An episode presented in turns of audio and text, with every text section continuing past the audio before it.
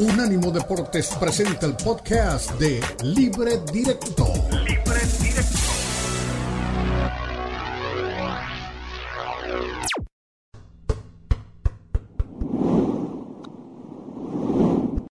¿Qué veremos el fin de semana? Desde Libre Directo se lo comunicamos, se lo comentamos, se lo anunciamos y se lo compartimos a través de unánimodeportes.com.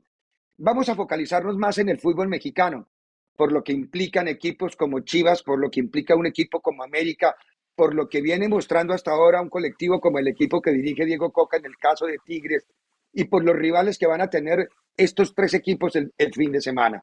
Por eso en este fin de semana futbolístico, más allá de lo que puede ocurrir también en Inglaterra con el partido que va a presentarse entre el Manchester United y el Arsenal, que quizás de lo más atractivo, los dos cotecos de los equipos españoles en la liga luego de salir de los momentos de la Copa del Rey, un fin de semana en donde Chivas se concentra en su partido en el Akron del día de, de, esta noche, pues, eh, para poder jugar ese compromiso frente al equipo de Toluca. Chivas, perdón, mañana frente a Toluca, mañana frente a Toluca en el estadio Akron. Don Fernando Ceballos, ¿qué esperamos de Chivas? Yo espero un partido muy dinámico, de ida y vuelta, eh, con muchas ocasiones de gol y, que Chivas cambie un poco la cara de los dos eh, partidos iniciales, tanto el de Rayados como el de San Luis que vuelva a ser ese equipo dinámico que, se vio en la pretemporada, que va al frente, que presiona alto. E, eso, eso me parece que es lo que se espera de, Chivas y que sepa suplir la baja de, Alexis Vega en un juego colectivo y, en un equipo que, que, insisto, base más su fútbol en, en, ir al ataque, ¿no? A ver, ¿qué piensa el técnico de Chivas, justamente Bélico Paunovic, sobre esta misma pregunta. En primer lugar, creo que el equipo en las primeras, primeras dos jornadas eh, no ha podido tener una regularidad en cuanto a las situaciones de juego, que se han cambiado las circunstancias y, y debido a que también hemos tenido una pretemporada bastante peculiar, creo que eh, todavía no hemos podido tener a todo el, todo el grupo que nosotros consideramos que sería nuestro, eh, eh, nuestro equipo base.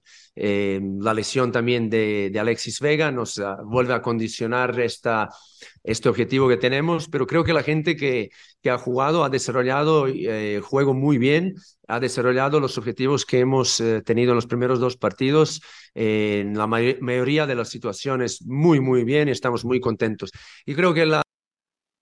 Muy bien, aparte de eso, el técnico Paunovic adelantó que para este próximo partido ya debutará Víctor Guzmán con el equipo de Chivas. Doña Eli Patiño, hablemos un poco del América. También mañana al terreno de juego. También mañana frente a un equipo como Puebla. Los dos muy por abajo, pero América siempre tiene la importancia mediática de arrastrar mucho alrededor de su colectivo. ¿Mejorará América?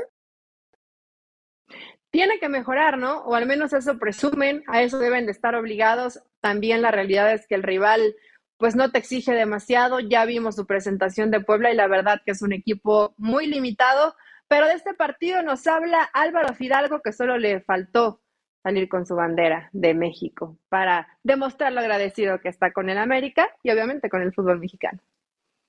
Sí, efectivamente, justamente el, el volante del cuadro americanista estuvo en conferencia de prensa producto de la renovación que tuvo el equipo y por eso lo vamos a escuchar ahora aquí en lo que esperamos el fin de semana, del fin de semana que nosotros le anticipamos en, en libre directo para unánimodeportes.com. Pues siendo sincero, la verdad América se me cambió la vida, eh, más que nada porque es verdad que hice todo el proceso en, en España, eh, pasé por, muy buenas canteras, pasé por Real Oviedo, luego fui a Gijón, al Sporting, eh, me fui para Madrid. Y bueno, la verdad que, toda la formación allí, eh, después de que saliera justo del Madrid, eh, lo que parecía que me podía llegar al final en ese momento no, no me llegó. Y bueno, luego tuve la suerte de, de venir aquí, tengo muchísimas personas a las que agradecer por, por llegar aquí, por llegar, por ayudarme a, quedarme, por por cosas como esta ahora darme la, confianza de seguir aquí en lo que siento que es mi casa y bueno, creo que eh, América me cambió la vida hace dos años, va para dos.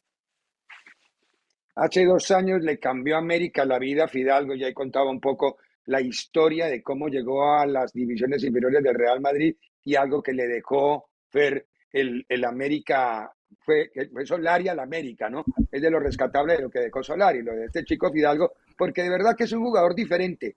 El, maguito, como le empezaron a decir, no sé por qué le dicen el maguito, pero le dicen el maguito en el fútbol mexicano, es un, chico que tiene todas las características para convertirse en figura.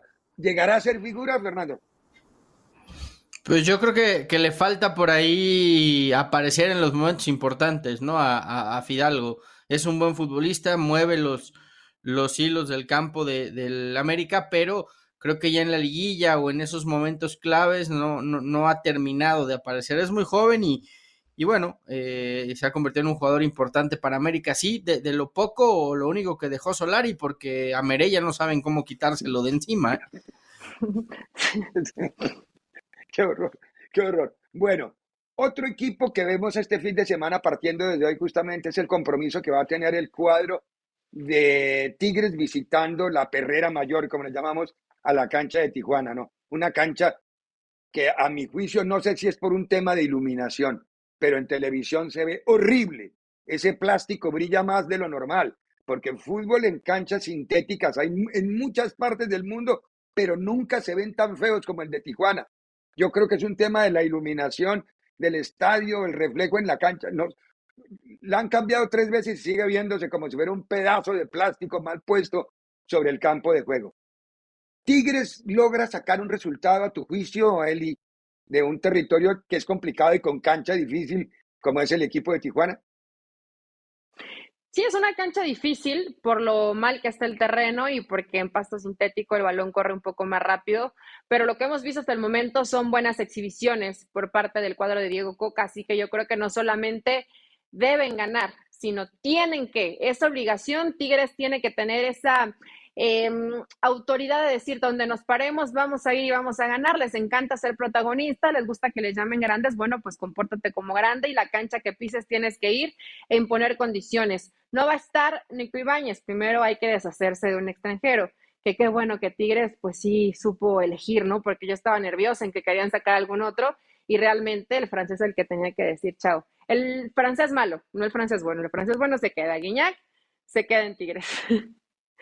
Claro, y, mire que Guiñac no llegó a ser tan figura en el Mundial cuando fue seleccionado como lo fue Toba. Esas son las cosas del fútbol, pero bueno, se va uno de los franceses que no saben todavía dónde encontrar el acomodo y además con 5 millones limpios que se gana de dólares en el fútbol mexicano por temporada. ¿Qué dijo sobre este partido el director técnico de Tigres, Diego Coca?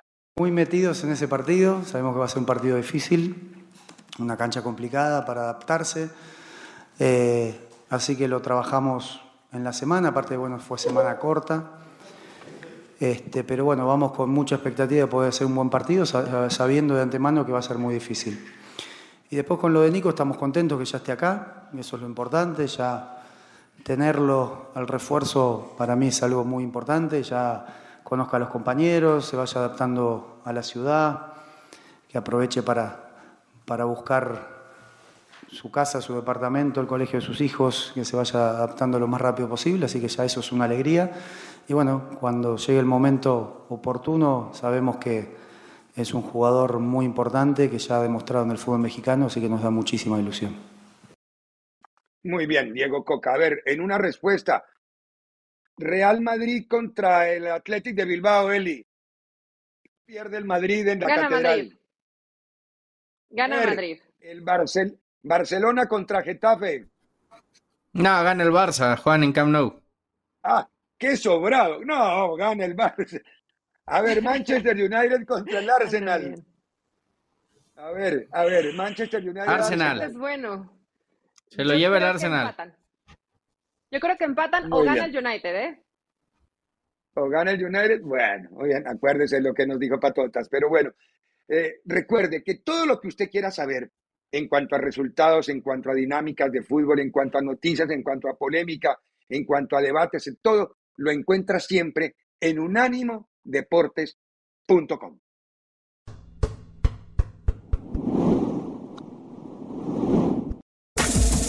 Este fue el podcast de Libre Directo, una producción de Unánimo Deportes.